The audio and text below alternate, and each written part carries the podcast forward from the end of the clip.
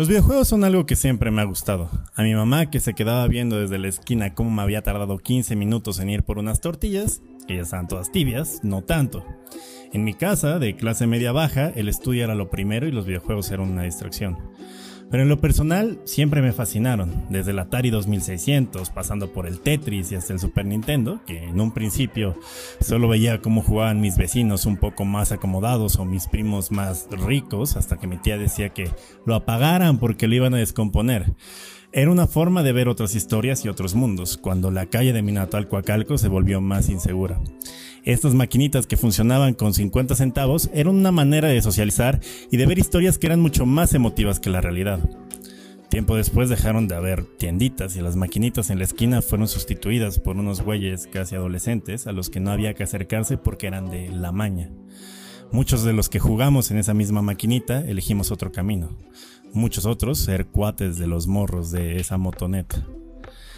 ¿Era el simple hecho de la pobreza el que hacía que los morros se fueran decantando por no seguir el camino correcto? ¿Era la falta de oportunidades o era la pobreza? No es juicio, simplemente así se dieron las cosas.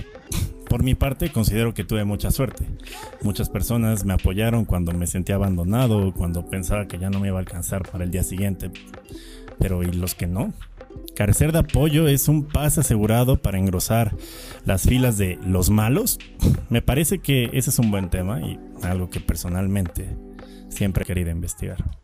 Amigos, ser pobre y delincuente, un estereotipo que le ha dado de comer a la comida mexicana del siglo XX, a la familia Gómez Bolaños, a Mujer Casos de la Vida Real y a todas las series estadounidenses sobre narcos entintadas en amarillo, es el tema de esta avenida de papel. En las últimas semanas, el video de un asalto a una combi de la ruta mexiquense en la México Texcoco se hizo viral. Dos asaltantes intentan subir a una combi para saquearla. El primero dice, ya saben cómo es esto, carteras y celulares, estableciendo que ya habían hecho eso varias veces. Pero el segundo, portador del arma, para pues, amenazar a la gente, no logra subir debido a que el operador de la camioneta acelera, dejando a su primer compiche solo y desarmado. Durante 5 segundos de tensión, el primer asaltante, al darse cuenta de su perra suerte, intenta bajar con la combi en movimiento como si fuera Tom Cruise, pero el pasajero de la puerta logra trabarle las piernas como si se tratara del mismísimo Melvin Brown, y es ahí cuando Cell sintió el verdadero terror. Como si fuera canción de grupo Nietzsche, una mirada bastó, así sucedió, y los pasajeros se organizaron para darle al asaltante una putiza digna de beatificación. La discusión en internet no se hizo esperar entre los progres de la San Miguel Chapultepec, pasando por los güeros privilegiados, hasta llegar a los medios sensacionalistas cliqueros al respecto de, uno, ¿era válido o no sentir satisfacción de la reverenda chinga que le pusieron a ese pobre cabrón? O dos, no deberíamos juzgar a los delincuentes ni sentir dicha de su desgracia debido a que posiblemente lo hicieron por una situación de pobreza y necesidad. Yo en un principio, como víctima de chingos asaltos en esas combis cuando iba a estudiar a la prepa 9 y luego a CEU, dije que después de tantos asaltos sí dan ganas pues de tirar unos chingadazos. Y quizá me faltó aclarar que esos chingadazos que se llevó ese pobre man probablemente no son por ese asalto en específico, sino por todos los anteriores sufridos por los pasajeros. Se necesita mucho hartazgo para responderle a un delincuente que no sabe si trae un cuchillo u otro objeto para hacer daño. Es verdad que la pobreza orilla a la gente en la miseria delinquir? ¿Todos los delincuentes son pobres?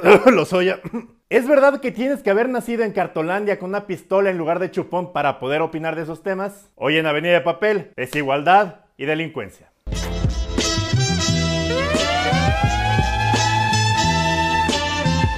Según el INEGI, al contabilizar las conductas delictivas se toma en cuenta a cada víctima. Así que el hombre de este video, si no lo hubieran dejado como pulparindo derretido, habría cometido 5 delitos, uno por cada víctima. De estos delitos probablemente habría sacado unos 30 mil pesos debido a que, pues la venta de celulares usados y efectivo que hubiera podido sacar, pues daría más o menos esa suma. Emilio Lozoya, por su parte, en la comodidad de su cama en el Hospital Los Ángeles, solo está acusado del delito de peculado, desvío de recursos pues, por el cual le infringió un daño a la federación generado de los impuestos que todos pagamos de 23.500 millones de pesos. El güey de la combi tiene que hacer 783.333 asaltos diarios para llegar a esa cifra en varias vidas, cuando el camino pues más corto era nacer en cuna bien, hacer maestría en el extranjero y acomodarte chingón en Pemex. ¿Esto justifica que a lo largo de su carrera le quite los 4.000 varos al mes que gana un estudiante a punta de cachazos cada tercer mes? No. Pero ver más allá de las vísceras es el propósito de este programa, así que empecemos. En principio, la creencia popular de que nomás los pobres por ser pobres son los únicos que delinquen cuando películas como Amarte duele nos enseñan que el güero fake siempre es el más culero, pues no siempre es cierta. Supongamos sin conceder, como dicen todos los mamadores con traje brilloso peinado de los Rebel Cats y su libro de latinazgos de bolsillo, fuera cierto. ¿Qué es lo que empuja o mantiene a una persona a la situación de pobreza? Existe una discusión común que se puede encontrar en redes sociales, bares de mala muerte y tienditas respecto de dos teorías. Uno, echarle ganas nos va a sacar de pobres o hacer que nuestra posición mejore. O dos, todo es culpa del pinche gobierno puto que nos oprime y sus intereses creados. Enfoquémonos en el echaleganismo, la corriente que más profesa la gente que hace dinero con tres sencillas apps. Bajo esta teoría, la gente es pobre porque quiere y cualquier adversidad es pendeja si se tiene el talento y si se trabaja lo suficiente. Si la cagas y no tienes un coche y una casa a los 17, es porque fue un fracaso de tus decisiones solamente. Y puede ser si te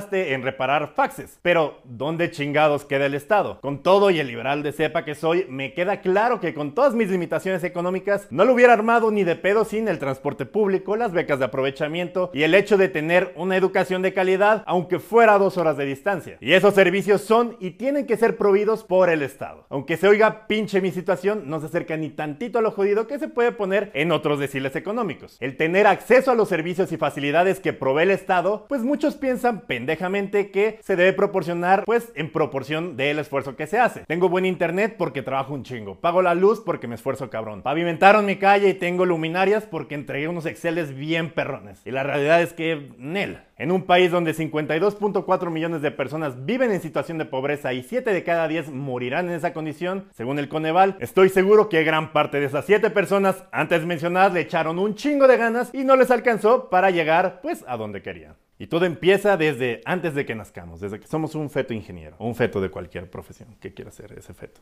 Durante el embarazo, las condiciones socioeconómicas del hogar, donde está ubicado, la calidad y el acceso a servicios médicos y a una alimentación nutritiva y suficiente, como si fuera fruta con la que bautizan a Simba, nos marca de por vida. Según UNICEF en México, solo uno de cada tres niños menores a seis meses recibe pecho exclusivo de su mamá. Uno de cada diez menores de 5 años registra desnutrición crónica. Dos de cada cinco niños en situación de pobreza presentan niveles de desarrollo motriz, socioemocional y de lenguaje inadecuados. Para mucha raza no es que el niño no ponga atención en la escuela o no aprenda bien a leer, es que el pobre cabrón tomó agua con piloncillo después de ir a carrear agua potable para su casa y ahora no se puede concentrar en platero y yo. Sin ir más lejos, los desayunos escolares que luego daban en las escuelas públicas, yo me intoxiqué en unos pinche fifi güero, privilegiado, costaban en ese entonces 4 pesos y a pesar de ello había morritos de mi escuela que no los podían pagar. Mientras que del otro lado del espectro, los niños de la élite, además de su alimentación balanceada, reciben vitaminas y si están medio güeyes para la escuela, pueden tener tutores especiales y hasta tutores de otros idiomas. Desde antes de cumplir los 5 años, la carrera por el éxito, la superación y echarle ganas está bastante arreglada. Y pon tú, la armamos de la niñez echándole un chingo de más ganas que los otros 60 millones de cabrones que no son pobres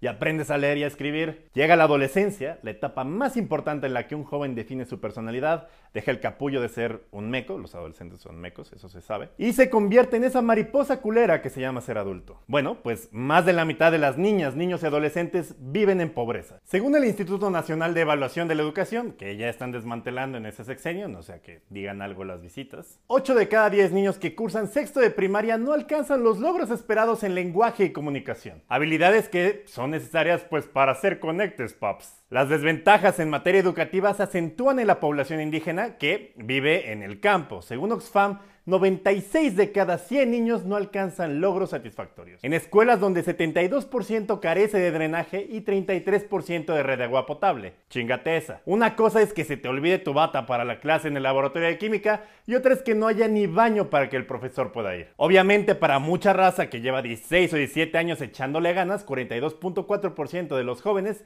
llega en condiciones de pobreza, y agotamiento. De los 21 millones de jóvenes entre 15 y 24 años, menos de la mitad cuenta con un trabajo y de ellos 5.7 millones están en la informalidad laboral. Ya saben, contratos que se renuevan cada mes, repartiendo Uber Eats, venta de fotos de pies, etc. Y por otra parte hay alrededor de 3 millones de jóvenes que no estudian ni tienen un trabajo remunerado. Y esto se recrudece el doble cuando hablamos de etnias indígenas que viven en lugares rurales y que tienen muy poca posibilidad de llegar a puestos directivos en empresas. Según el INEGI, 50 de cada 100 mexicanos que en la adolescencia se encontraban en la parte más baja de la distribución socioeconómica permanecen ahí al alcanzar la edad adulta. Los otros 50 que lograban escalar posiciones y que ahora se sienten capitalistas, mentalidad de tiburón y que se levantan a las 5 de la mañana a ver el mercado en una app de tradeo que hace perder dinero al 70% de sus clientes, solo el 25% accede al siguiente escalón. Solo 3 de esos 100 mexicanos llegan al nivel más alto de la escala socioeconómica, y de acuerdo a la teoría echaleganista, solo estos 3 le echan las ganas suficientes para estar ahí. Pero si a mí me preguntan, viendo a mis papás, viendo a los Ubers que doblan turno, viendo a todas las señoras que trabajan 7 días a la semana, 24 horas al día, siendo ama de casa y en la noche abriendo un puesto de antojitos, un chingo de mexas le están echando ganas.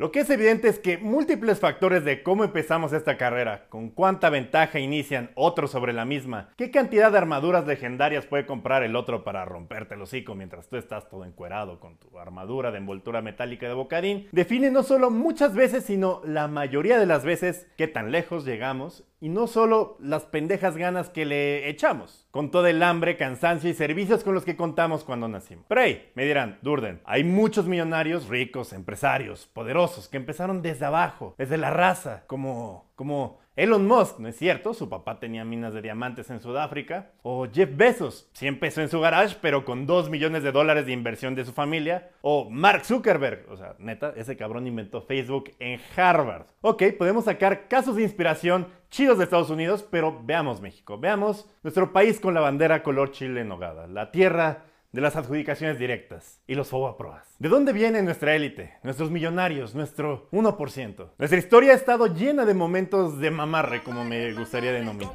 El mamarre de los financieros porfiristas, el mamarre de los empresarios del México revolucionario y postrevolucionario que todavía sostiene grandes fortunas del presente y en el que todos tienen en común, que han crecido en función de la lana y las rentas que el Estado, el gobierno, para efectos prácticos, no me crucifiquen adoradores de Jelinek, les ha permitido mamar, el mamar.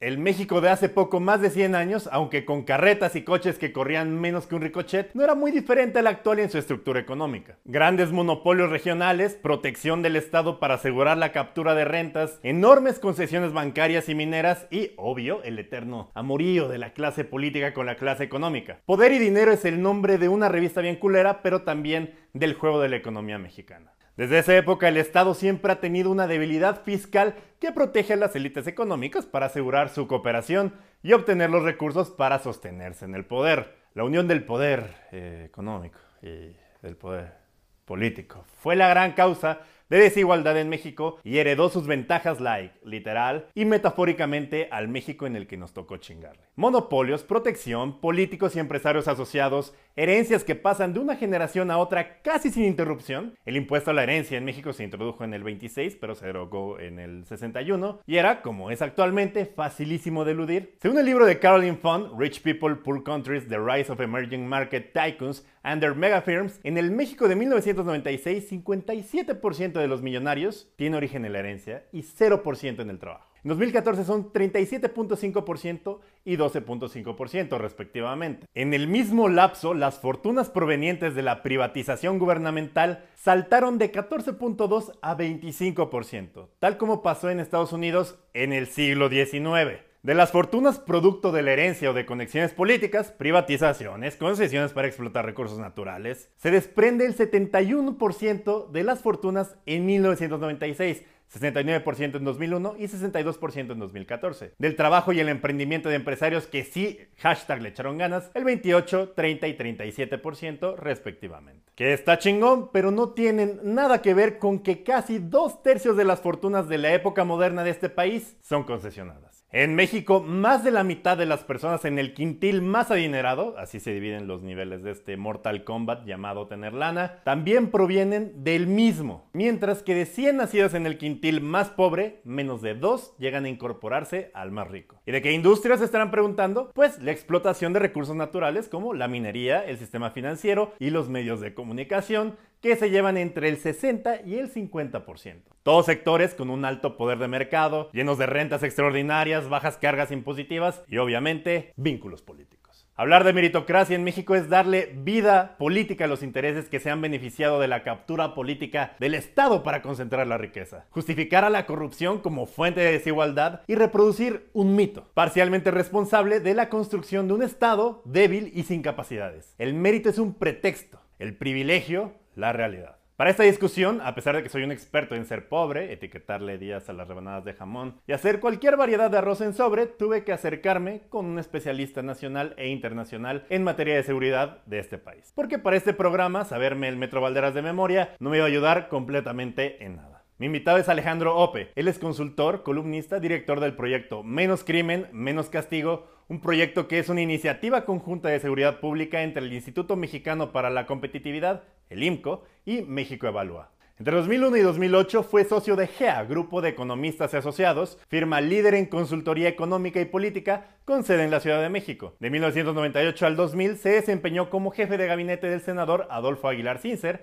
y trabajó en el equipo de transición del entonces presidente electo y youtuber favorito de todos, Vicente Fox. Tiene una licenciatura de la Universidad de Pensilvania y realizó estudios de doctorado en ciencias políticas en la Universidad de Princeton. Es colaborador frecuente en varios medios de comunicación mexicanos, entre ellos Milenio Diario, Animal Político, El Economista y Nexos. Y dirige un blog de políticas de seguridad. Otro chingón, pues, con el que estoy muy agradecido por ayudarme a configurar este programa. Oye, Alejandro, eh, tú eres un analista muy reconocido en el campo de seguridad pública, de investigación del el crimen en, en el país. Eh, has estado en múltiples campañas y has este, escrito en, en, los grandes diarios del país. Y esta semana, por un video viral de, de un asalto al transporte público que acabó en una especie de, de, linchamiento, se vino a la discusión pública una teoría que quizá está más enraizada en la sociedad por ciertas razones, respecto de que cuando la gente está en necesidad o cuando tiene o está en una situación de extrema pobreza, pobreza tiende a realizar actos criminales. Tú tienes una teoría diferente al respecto. Mira, yo creo que hay que irse a los números. En efecto, las personas que cometen delitos o que cometen delitos violentos tienden a provenir de eh, segmentos socioeconómicos vulnerables. Es decir, sí vienen de, de la marginación, de la exclusión, del desempleo, de la falta de oportunidades. Eso es un hecho. O sea, nada más hay que revisar, por ejemplo, las historias de vida de los reos, ¿no? de las prisiones, para darse cuenta de ese hecho. Ok, iniciamos sabiendo que la mayoría de los delitos violentos efectivamente sí están perpetrados por personas marginadas. Pero de acuerdo a la primera parte del video, sabemos que nacer jodido no es una elección. No es un test que se toma en la parte de atrás de un libro de Carlos Cuauhtémoc Sánchez de Sangre de Campeón o de Ayn Rad. Dicho lo anterior, la inmensa mayoría de los pobres, de los marginados, de los excluidos, de los desempleados, no cometen delitos. Ahora, ¿cómo sabemos eso? Nada más, hay, de nuevo, hay que ir a los números. La segunda encuesta nacional de victimización y percepción de la seguridad pública, se cometen en el país poco más de 30 millones de delitos al año. Huevos. Cada delincuente comete en promedio un delito por semana. Es decir, eh, eso nos dejaría más o menos con 600 mil delitos. 600 mil delincuentes al, al año. Eh, lo que sabemos es que en esto, como en otras actividades humanas, hay una especie de distribución de Pareto. La distribución de Pareto se fundamenta en cualquier cosa donde la medida productiva sea humana. Producción de chiles toreados, de lives de Instagram, creación de contenido y desgraciadamente también asaltos. Estudiada por The Sola Price, esta fórmula que mide la productividad científica o creativa descubre que una proporción muy pequeña de personas genera casi toda la producción. Es una ley de raíz cuadrada que dice básicamente, si observas el número de personas que producen en un campo determinado, la raíz cuadrada del total de personas genera la mitad de la producción. Y hay gente que es mucho más activa que otros, ¿no?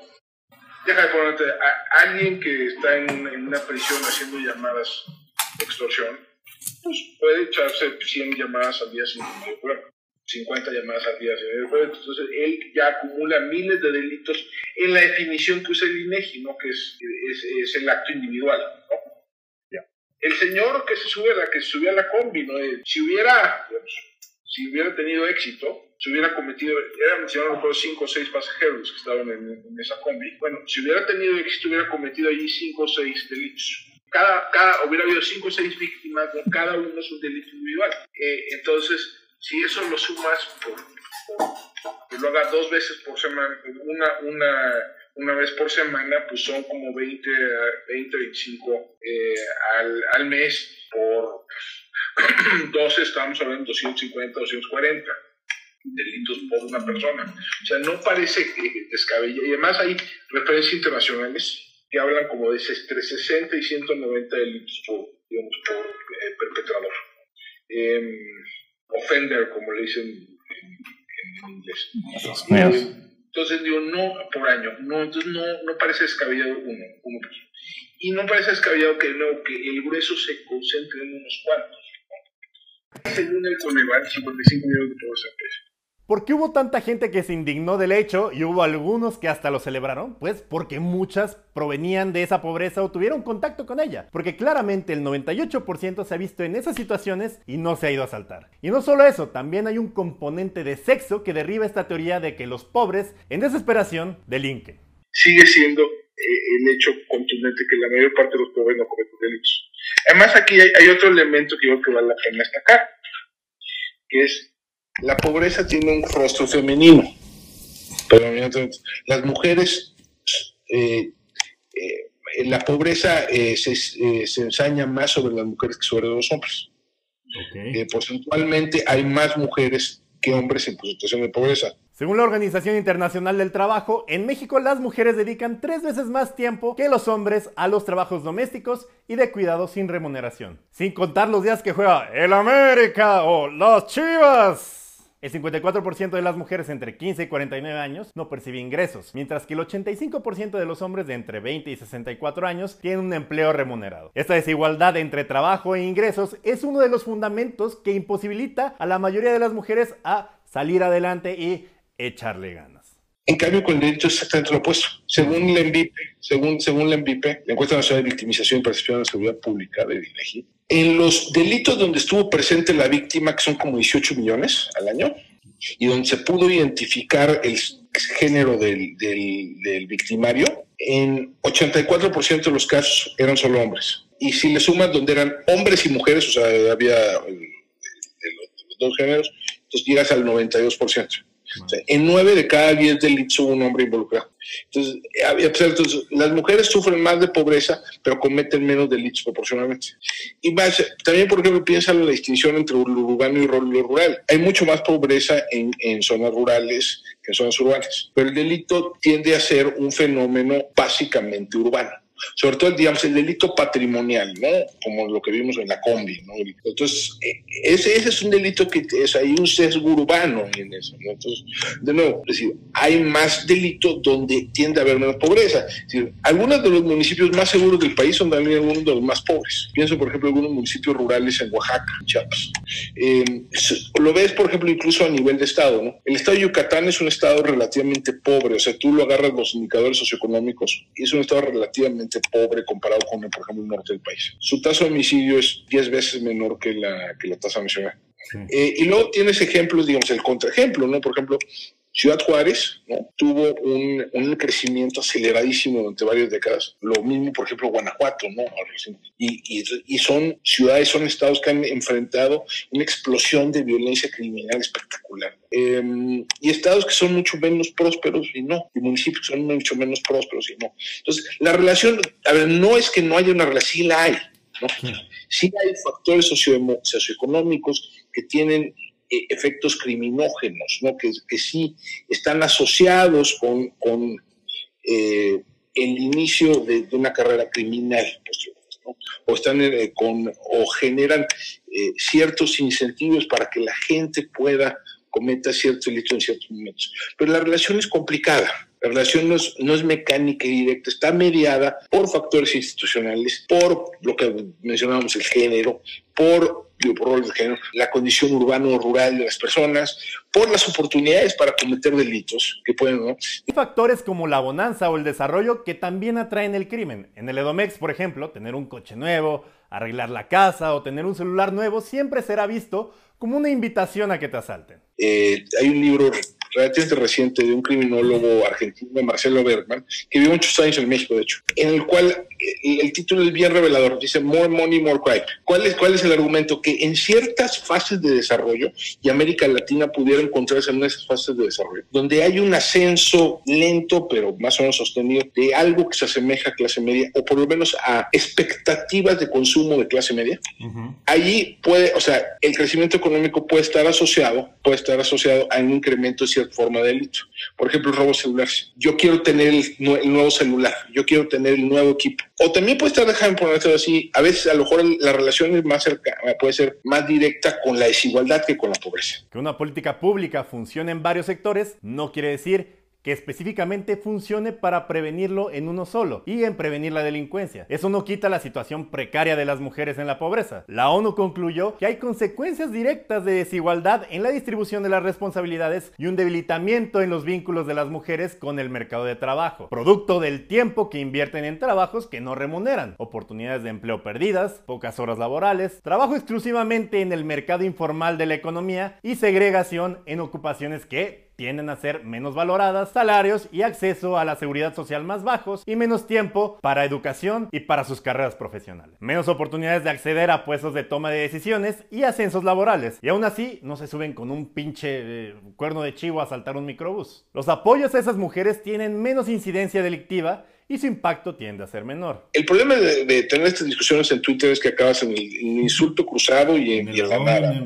Y, tú, ¿quién eres para comentar? Y no dijiste nada cuando, cuando en la época de Porfirio Díaz, ya eh, pero Em, pero sí es un tema importante y es un tema complejo, que yo creo que sí amerita una verdad. Y sí hay, por ejemplo, sí hay programas sociales, sí hay iniciativas de prevención social del delito que pueden tener resultados importantes. ¿Qué, eso es lo que tú estaba leyendo que escribías eh, en alguna columna? Que pareciera que en el inconsciente colectivo los apoyos o los programas de apoyo universal hacia un socioeconómico bajo tienden a que la gente piense que eso es lo que va a solucionar la tasa de criminalidad y resulta no ser cierto. Eh, eh, por lo mismo que mencionaba antes, ¿no?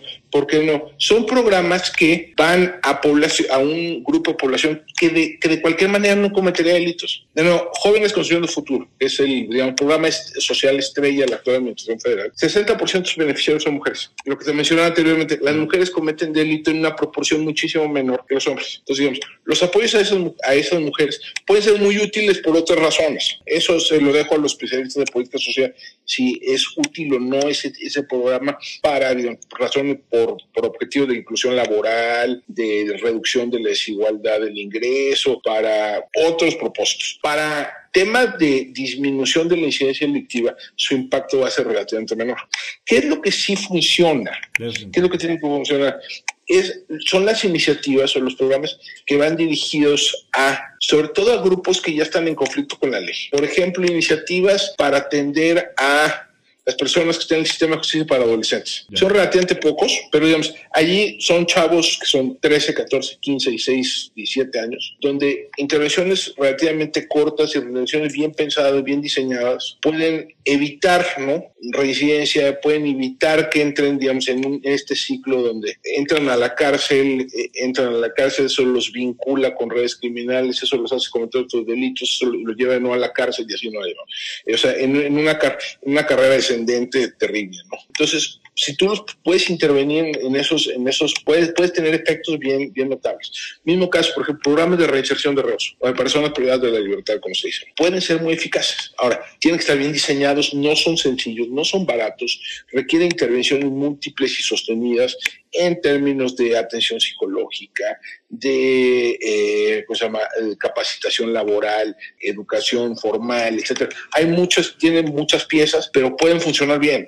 Eh, programas de atención, por ejemplo, a usuarios dependientes de ciertas drogas, también pueden funcionar muy bien. Pero son ese tipo, es, es lo que tiende a funcionar es lo que vas ahí, un poquito más general, por ejemplo, atención. A ver, hay unas lo que te decía que si hay una relación entre pobreza, exclusión, etcétera, y delito, pero digamos, mediado por otra cosa. Hay, por ejemplo, al parecer una relación estadística bastante robusta entre embarazo adolescente y comisión de delitos muchos, 10, 15 años después. O sea, ¿por qué? Porque digamos, el embarazo adolescente mete a la gente en un carril de exclusión. Para que se den una idea, 4% de los partos en México no contó con asistencia de un médico o una enfermera. Tal porcentaje asciende a 13.2% si hablamos de mujeres rurales pobres. Cuando hablamos de mujeres indígenas rurales pobres, asciende a 33.9%.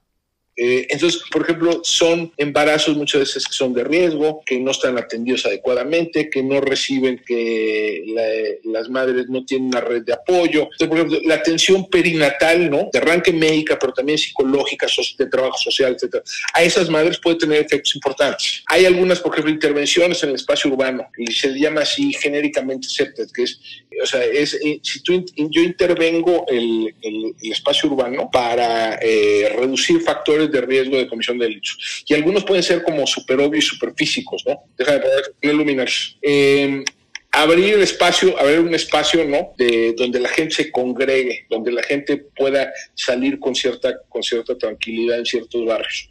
Eh, lo que se, por ejemplo, en Medellín, en, en Colombia, se hicieron varias intervenciones súper interesantes en, en las, lo que llaman las comunas, en las comunas marginadas, donde ponían unas bibliotecas impresionantes y ponían unos centros deportivos impresionantes, que era, digamos, le cambiaba el rostro ¿no? al, barrio.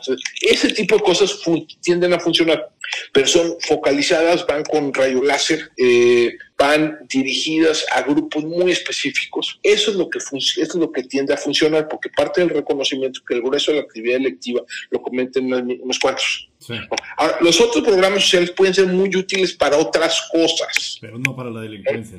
pero no necesariamente para eso. O sea, parte del, del, problema y parte luego del cinismo que surge en torno a algunas de estas iniciativas de prevención social del delito ¿no? que son, digamos, los abrazos de la frase famosa, ya es que eh, identifican, o sea, hacen un, un, empate conceptual entre política social y prevención social de delitos, son dos cosas distintas. Entonces, se le estás pidiendo peras al olmo. Pero si, si esperan que, que si, si el punto de venta de jóvenes construyendo el futuro es que va a reducir la incidencia delictiva, pues ya perdieron. Sí, total. O sea, ya va a quedar deslegitimado el programa, que puede ser bueno por otras razones, de nuevo, eso que lo discutan otros, otros especialistas. Pero, en, o sea, si, si así lo vendes, pues vas a acabar deslegitimando programas que pueden ser útiles para otros, para otros propósitos. Y acabas deslegitimando el, el acabas deslegitimando el, concepto mismo. Eh, entonces, eso es yo parte, parte del problema. Entonces, no, eh, aquí dejamos en la discusión que se había. Sí, es cierto. O sea, los, el, el señor este que se sube a la combi, muy probablemente haya provenido de un, de un entorno social complejo de, de, alta marginación, de exclusión, de deserción escolar, de desempleo, de falta de oportunidades, todo eso es muy probable. Digo, no lo sé, habría que revisar la historia de vida del Señor. Pero eso puede ser, pero también es cierto que muchos otros que tienen historias de vida similares no lo hacen. Sí, o sea, de acuerdo. Y lo que yo pienso, sobre todo, es, eh, pareciera que, que en, el en el inconsciente, sobre todo digital colectivo, es que pareciera que hay, son delitos de famélico, o sea, de, primer, de la primera vez de repente se vieron sin chamba y dijeron, voy a agarrar una pistola y me voy a persignar y voy a ir a asaltar. sí, no, eh, en este caso, si tú te fijas, es, es bien interesante lo que dice el señor cuando se sube. Ya saben cómo es la cosa. Ya lo había hecho otra vez. O sea, ya tenía como cierta rutina en la cabeza, ¿no? Ya tenía como cierto modus operandi en la cabeza el señor. que le salió mal, pues le, le, salió mal porque pues, su, su, su, compa, su cómplice quedó abajo, pero eh, digo, es poco avispado el señor, pero bueno, eh, pero sí es, eh, pero digamos, esos son, digamos, yo creo que es simultáneamente correcto decir que este señor u, otros como él enfrentan problemas, digamos, hay, hay un fenómeno de exclusión que tenemos que atender.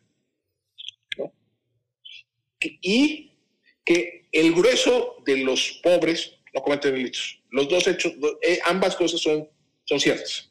Sí, eh, uno de cada 100 pobres que está súper en la pobreza extrema, 99 no cometen delitos. Hay uno que sí. hay uno que, algo que hay que entender es por qué. Sí. Hay, que entender, hay que entender por qué eh, no, o sea, tratar, ¿qué, cuál, qué, qué genera esa deriva? ¿no? Y a lo mejor tiene que ver, por ejemplo, con ciertos patrones de desarrollo urbano, o a lo mejor tiene que ver con la precariedad de los mercados laborales en ciertos puntos, en ciertas ciudades.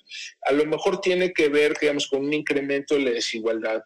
A lo mejor tiene que ver, de nuevo, con lo que te mencionaba antes, digamos, con el, el, incremento, un incremento en las expectativas que no corresponden a los incrementos en, las, en los ingresos. Eh, a lo mejor tiene que ver con la disponibilidad de armas de fuego, a lo mejor tiene que, ¿no? O sea, porque eh, a lo mejor tiene que ver con las oportunidades, digamos, la, cómo, cómo está configurado el espacio urbano.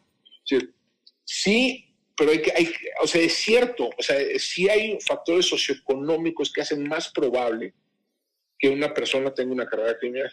Pero es uno de 30 factores. Sí, pero, pero, sí, pero eso está mediado por otras cosas. Sí. Y es, son esas cosas, eh, también es lo que tenemos que tratar, tratar de entender. Em, y, es, y, y, sí es una discusión importante, sí es una discusión interesante que no se presta a 280 caracteres. Y no se, al eslogan, al, o sea, sí es, es, es, es, complejo, es una discusión compleja. El, el sexenio pasado, ¿te acuerdas que crearon, le, apostaron, sobre todo al primer principio de la administración de Peña Nieto, le apostaron mucho a lo que llaman la prevención, ¿no? Sí.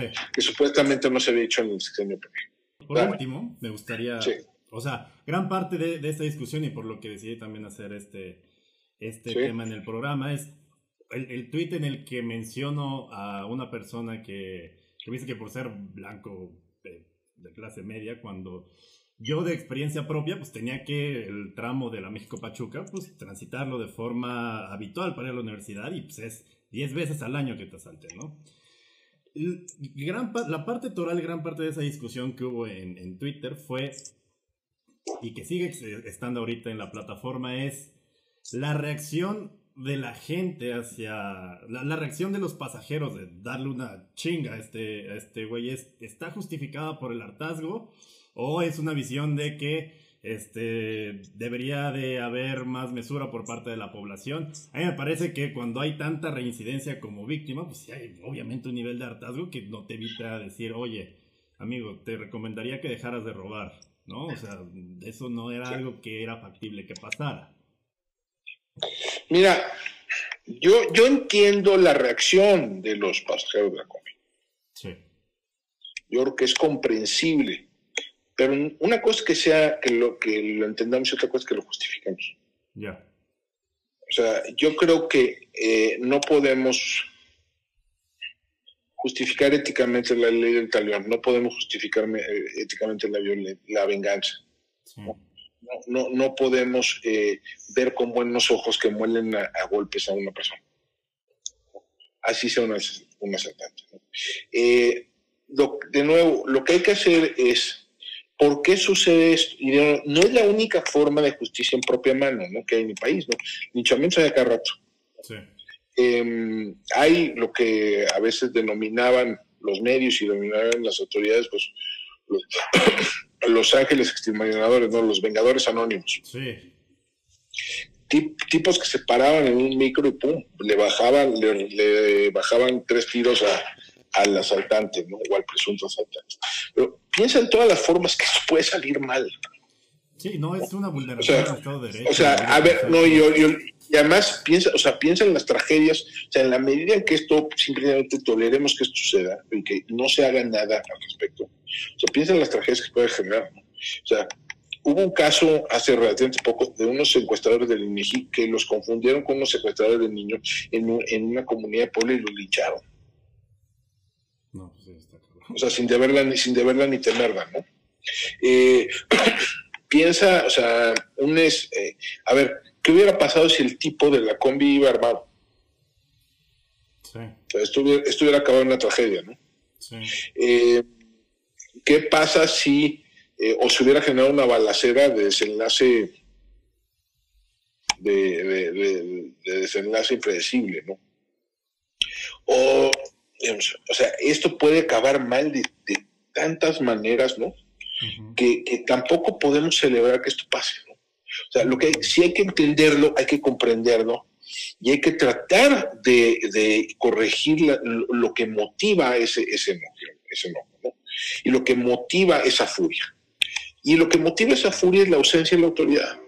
Lo que motiva esa, esa furia es la impunidad. Lo que motiva es que eh, no, o sea, la, autoridad sabe en qué rutas asalta. Digo, no se requiere ser un genio. Sí, sí, sí. Yo sé de primera mano que ha habido gente que denuncia que los asaltaron en la combi, y luego los mismos asaltantes lo vuelven a ver pasar, lo bajan y lo dejan en la autopista. Entonces la gente no denuncia porque es un riesgo. Claro, y, y, no, y además porque dejaron la denuncia es muy complicada, ¿no? O sea, ir a pasar tres o cuatro. Mira, por ejemplo, ya en algunos estados, por ejemplo, Querétaro ya puedes denunciar directamente con un policía, sin ir al MP. Entonces te toma 10 minutos en vez de 3 horas. Sí, sí, eso les ha incrementado por ejemplo 35% de las denuncias en algunas categorías. Eh, esto se podría extender al resto del país. Eh, entonces, si hay, lo que hay que ver es, o sea, o sea, aquí lo grave y lo que donde deberíamos dirigir nuestras energías sociales es a reclamarle a la autoridad que no haga su trabajo. O sea, que, que a sabiendas de que, porque de nuevo, si, si saben en dónde están, cuáles, se podría trabajar con, con los con los eh, las rutas, se podría trabajar con los microbuseros, se podría trabajar con las eh, las, eh, las líneas de camión, se puede se puede trabajar con ellos para ir metiendo medidas que disminuyan la prevalencia ¿no? de, este tipo de delitos. Y de otros, ¿no? Y de, otros. O sea, si hay datos, lo que hay que hacer es... Hay, yo creo que hay datos, a pesar de la no denuncia, yo creo que sí hay datos suficientes para saber dónde está la geografía del delito y para tener intervenciones concretas. Aquí, aquí te aseguro que donde subieron estos tipos, de donde vemos en la, el video, este, los estos tipos se han subido 25 veces antes, o 30, 35 mil veces antes, unos asaltantes a robar a esa, a, esa misma línea de micros, u otras. te lo puedo, te lo puedo, o sea, hay, o sea, se tiende a, el delito se tiende a concentrar en el espacio y en el tiempo. Entonces, pues, sería posible tratar de, eh, o sea, eh, encontrar los patrones y hacer intervenciones concretas. Eso es lo que hay que reclamar, ¿no? Es decir, es, ahí, donde tenemos que, dirigir nuestras, o sea, porque deja de ponerte así, uno un día estos, ayer, pues digo, los que, los que intervinieron en, la golpiza, pues digo, me, le salió bien, pero ¿Qué tal si el tipo iba armado? ¿Qué tal si el tipo llevaba un cuchillo? ¿Qué tal si llevaba una, pistola? O sea, hubiera, habido una tragedia ahí. Eh, o sea, no se le puede pedir, la gente, o sea, no podemos simplemente abdicar, dejar que el Estado abdique y digan defiéndanse. Totalmente. Porque entonces, digamos, es, es la ley de la selva. ¿no? Eh, entonces, donde, hacia donde tenemos que dirigir nuestras, nuestras baterías, hacia donde tenemos que dirigir nuestra energía social, nuestra crítica, nuestra capacidad, es la autoridad. Tiene que hacer su trabajo.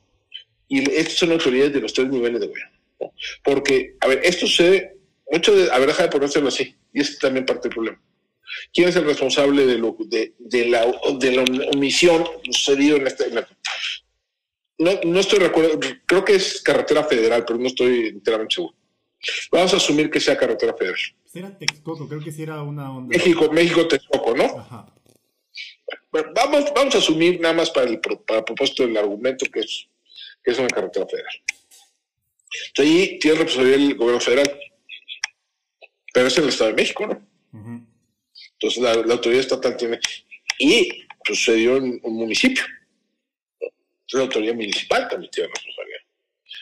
parte de nuestro drama es que todo esto se, se, eh, se, pasa la pelotita. Entonces, lo que hay que hacer es, a ver, tenemos que delimitar esto a quién le toca. Totalmente. A ti, a ti, a ti. A ver, y a cada quien le, qué tramo de responsabilidad le toca. Exactamente. O sea, parte de nuestro, de nuestro drama, del drama de la seguridad en México es que tenemos un déficit de rendición de cuentas. Si la gente no hace su trabajo, no pasa nada. Entonces, eso es lo que hay que ir corrigiendo. Y a lo mejor, y no es rápido, y se entiende la frustración social, más en las condiciones que estamos viviendo de, de triple crisis sanitaria, económica y de seguridad. Se entiende.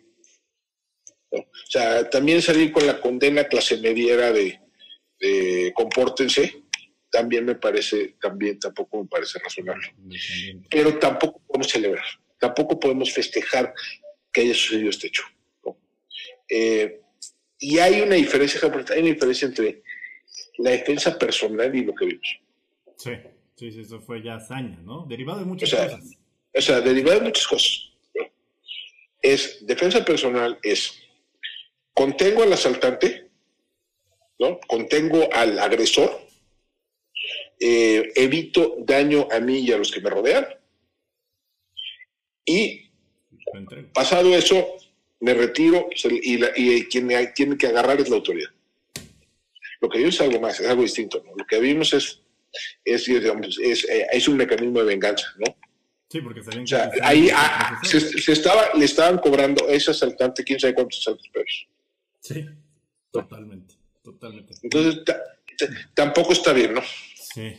Bueno, Alejandro, fue una, algo, una entrevista bastante, bastante útil para abrirnos los ojos sobre muchas cosas. Este, muchas gracias por haber estado aquí en, en Avenida de no, gracias.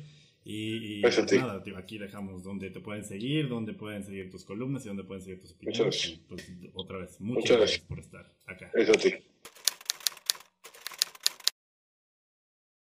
La mayoría de los que me ven por pura estadística, al igual que yo, tendrán una historia de lucha y resiliencia para intentar salir adelante.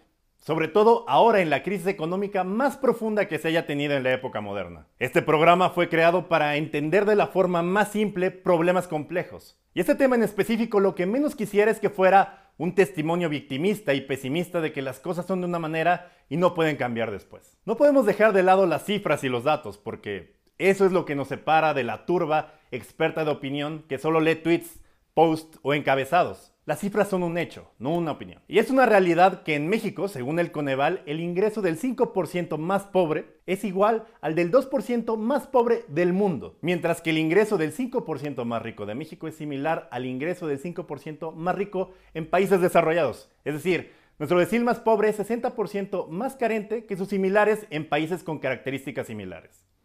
Pero eso sí, el 5% más rico es igual de rico que cualquier cabrón de Nueva York, Londres o Singapur. Y al contrario de lo que muchos podemos pensar, el talento y el esfuerzo no son necesarios ni suficientes para hacerse rico. Si bien echarle ganas y ser talentoso ayuda, hay personas que disfrutan de un éxito espectacular sin tener lo uno ni lo otro.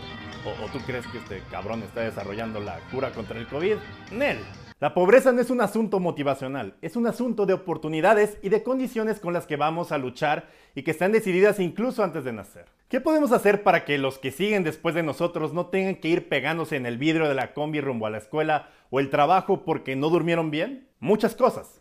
En primera, presionar. Presionar al Estado. El Estado debe ser el encargado de brindar piso parejo para todos los gobernados en cuestión de servicios básicos, educación y seguridad. Promover una mejor justicia fiscal, impuesto a los capitales, impuesto a las herencias y un régimen de grandes contribuyentes que no se hagan pendejos con el pago de sus impuestos. Una de las cosas que se pudieran reconocer a Andrés Manuel López Obrador si no quemara dinero a lo meco en refinerías. Este tipo de políticas muy criticadas en Estados Unidos no deberían traspolarse aquí, porque aquí, como pudimos ver anteriormente, la mitad de la riqueza de este país es heredada o concesionada, como en el siglo XIX. No se hacen millonarios por echarle ganas, que no digo que administrar monopolios o concesiones gubernamentales no es una chinga, sino por las concesiones que les hace el Estado para explotar los recursos de todos. Y en el caso de la delincuencia, Alejandro Ope es muy claro. ¿Qué es lo que sí funciona? ¿Qué es lo que tiene que funcionar?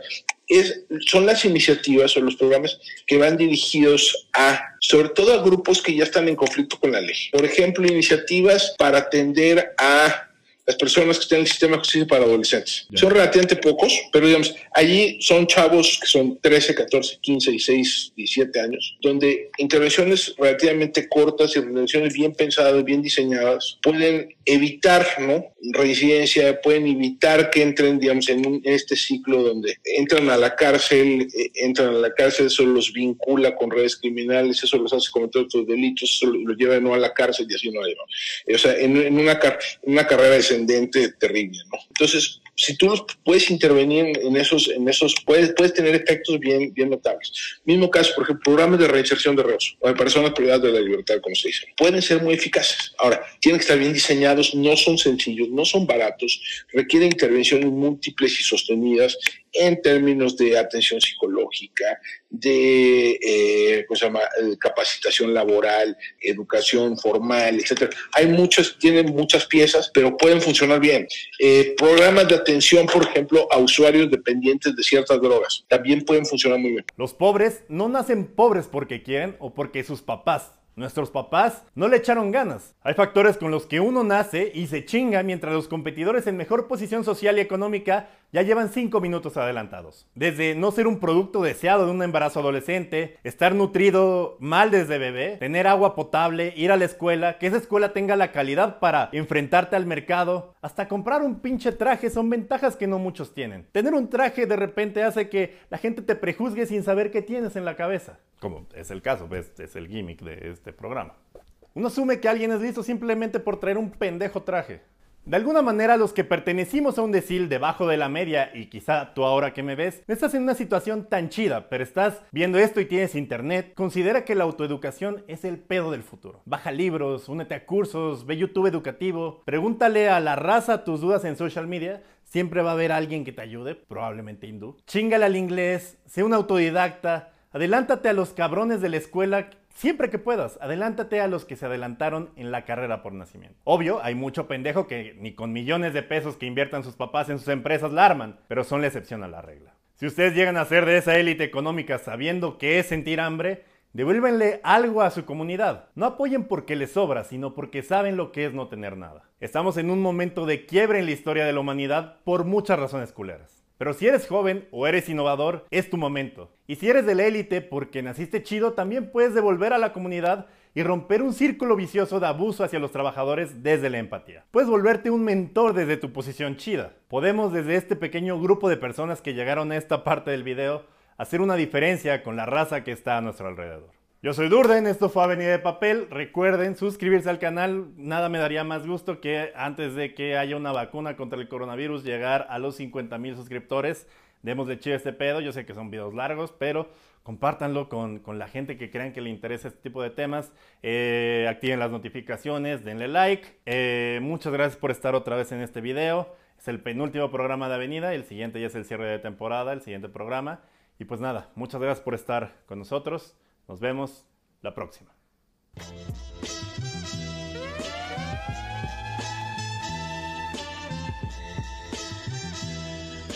Durante 5 segundos de tensión, el primer asaltar... Eh, estoy ahogando con esta pinche corbata. Aparte, no usen corbatas en época de COVID. Solo si están haciendo la mamada. La discusión en internet no se hizo esperar entre los po... ¿Qué pedo? Parece que lleva sin grabar una semana. Ah, sí. Se me atoró un pedazo de palomita de ayer. Qué asco. De esos como gajitos. ¡Ew! Lávense los dientes. Sí me los lavé, pero se quedó. Pero se me quedó ahí. O sea, es, que es como cuando se queda muy, muy abajo, que ni siquiera. Más bien, usen hilo dental. Usen hilo dental. Bajo esta teoría, la gente es pobre porque quiere y cualquier adversidad es adversidad. Ah, su puta madre.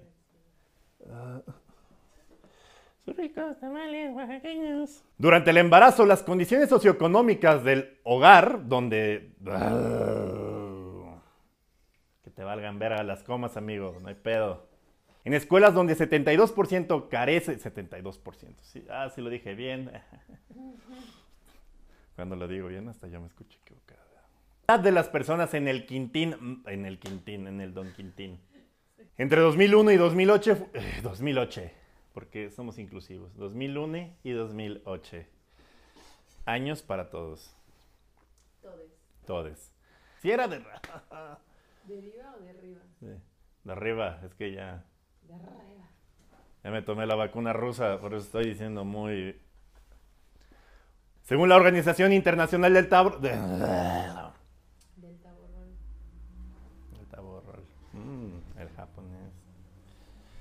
comercial no pagado.